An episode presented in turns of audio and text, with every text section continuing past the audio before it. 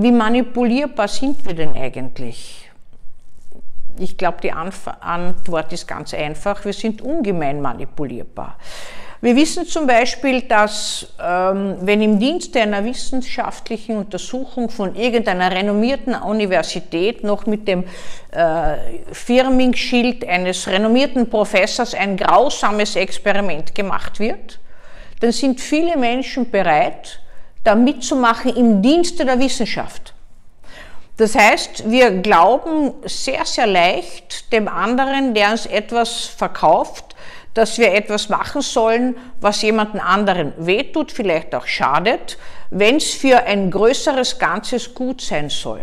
Die wenigsten Menschen machen sich dazu Gedanken. Wir haben das auch immer wieder gesehen. Leider im Dritten Reich ist das ständig praktiziert worden, dass im Dienste der Wissenschaft auch Ärzte haben grausamste Experimente gemacht. Und Sie wissen das natürlich auch vom Milgram-Experiment. Im Dienste der Wissenschaft hat man andere äh, gequält oder es wurde so gezeigt, dass ob die gequält werden, hat Stromstöße erhöht, damit sie zu noch mehr Leistungen getrieben werden werden. Das heißt, wir sind unglaublich leicht gängelbar. Wir haben zwar permanent Angst, die Kontrolle zu verlieren, sind aber auch permanent manipulativen Tendenzen ausgesetzt.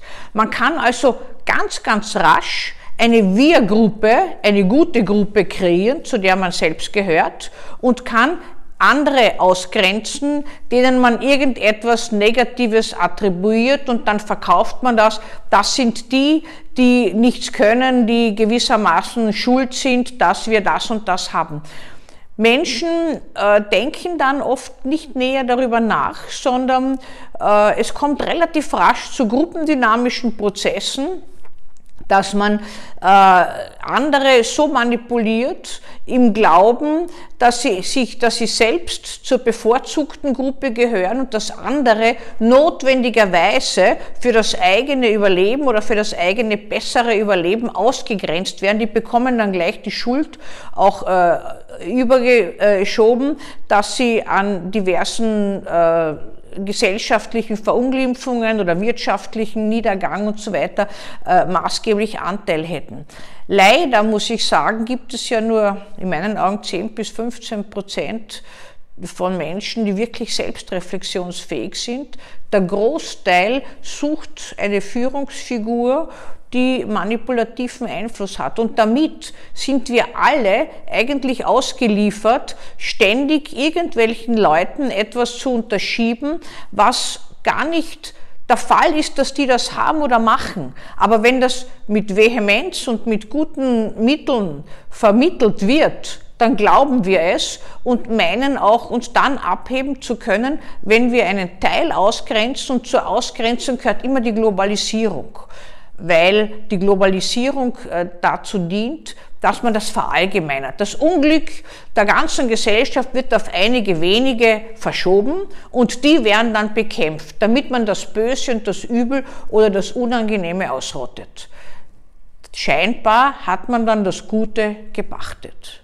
Das ist ein Trug, aber äh, man weiß, dass äh, das viele Menschen machen und dass auch der Großteil der Menschen manipulierbar ist. Diese Spaltung in Gut und Böse ist ja nach der psychoanalytischen Entwicklungspsychologie ein frühes Durchgangsstadium. Das Kind, so nimmt man zumindest an, geht mit seinen Bezugspersonen eine Beziehung ein, die am Anfang nur gut ist und wenn sie nicht nur gut ist, dann wird das Böse oder das Störende hinaus verlagert, damit die Bezugspersonen noch immer als ausschließlich gut erlebt werden. Das sichert dem Kind das Überleben und auch das Gefühl, ganz sicher aufgehoben zu sein. Es ist ja auch ein beliebter außenpolitischer Trick, im Inneren, im eigenen Land alles Gute zu stärken und wenn etwas schief läuft, im Land das hinaus zu verlagern. Ich nenne jetzt keine Namen von Politikern, aber sie sind Ihnen sicher geläufig. Also es gibt dann die Verursacher, die werden dann personifiziert oder die werden in gewissen Gruppen dann äh, aufgelistet. Äh, Waren es früher die Gruppe, äh, die alles äh, verursacht hat, sind das später andere. Und so wird ein pseudo-harmonisches Universum aufgebaut, wo scheinbar alles Böse nach außen verlagert und auf einige andere äh, projiziert wird. Ja, man könnte sagen, äh, ist das äh, entwicklungsgenetisch in uns drinnen, dass wir das machen, ein Leben lang äh, immer wieder machen. In der Politik ist das eigentlich oft gang und gäbe, das so zu tun.